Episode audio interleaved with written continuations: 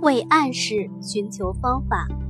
一八八五年，他二十八岁，作为特鲁瓦城一名小药剂师的库埃，第一次见到了赖比特。正是那次的会见，改变了他以后的生活。在这两个人中间，存在着极为明显的相互爱戴。赖比特仅仅是一个乡村医生，不虚张声势，也没有野心，恰巧也是个天才。他是第一个清楚地表明、暗示这一现象的人。他几乎创造了奇迹。在那里，他见到了伯恩海姆，并成为他的弟子和一名理论家。在他的帮助下，赖比特的观念才被世界所知。与埃米尔库埃的经历有点相似，他的举止同样温和。他从来不去找别人，但是允许人们去找他。开始是一些邻居。直到现在，每星期都有一些英国人穿过海峡到南希去拜访他。他天生具有诚实、伟大之人的质朴。他常常惊讶于此，惊讶于看到他的观念正在征服整个欧洲。在为赖比特做了一段时间的助手之后，普爱先生开始形容并实践催眠暗示。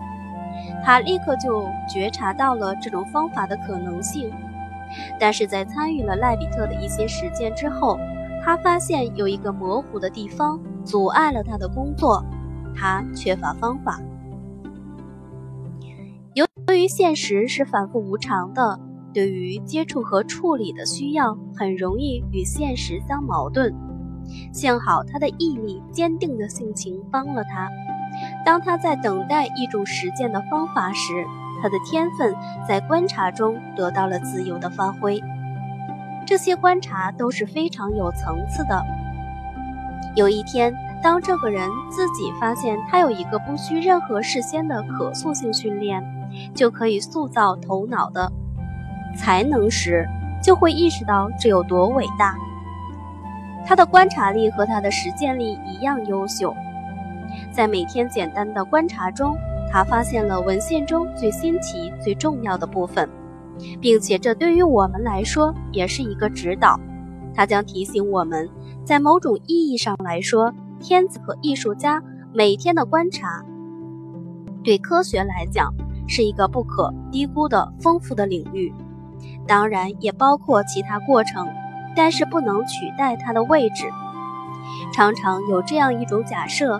官方的科学训练有着学术性，它教给我们怎样去推理，并使我们忘记如何去兼容。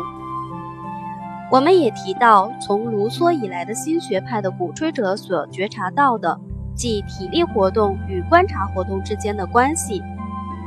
发展人类的智力能力时，排除实践方面的训练，将冒着削弱观察能力的风险。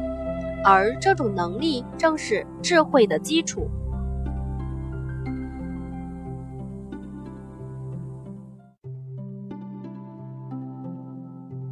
或许我们应该再一次感谢命运的冲击。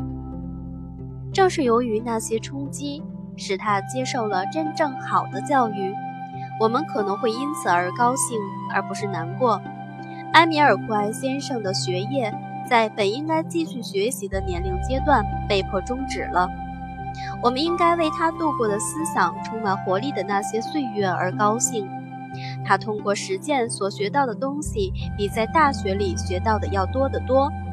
他在科学知识上前进的每一步，都因为他投入到了生活的核心，使他接受了健康的、充满活力的自然的沐浴。这是一种真正的快乐。实在的讲，那种人们所鼓吹的精英主义的快乐，也不再受到欣赏。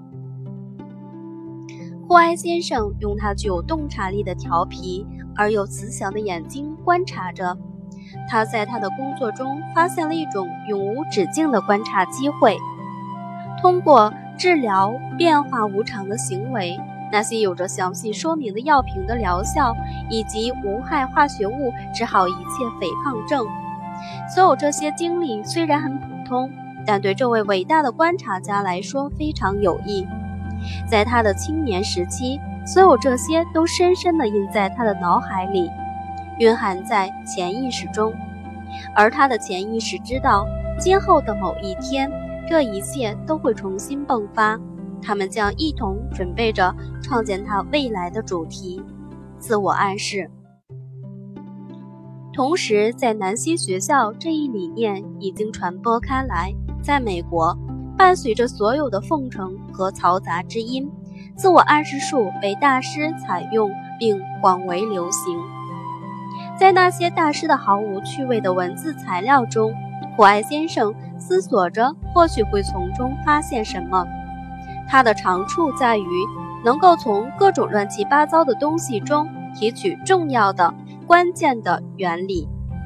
在被他所描述的非常难以消化的一本美国小册子里面写道：“他从试验中得到了启示，他耐心地钻研，他相信他找到了自从他见到了赖比特之后，一直苦苦寻觅的这种方法的必要基础。”一九零一年，通过一系列在清醒的受试者身上做的分等级的暗示实验，他开始运用这种方法对病人进行催眠，并且获得成功。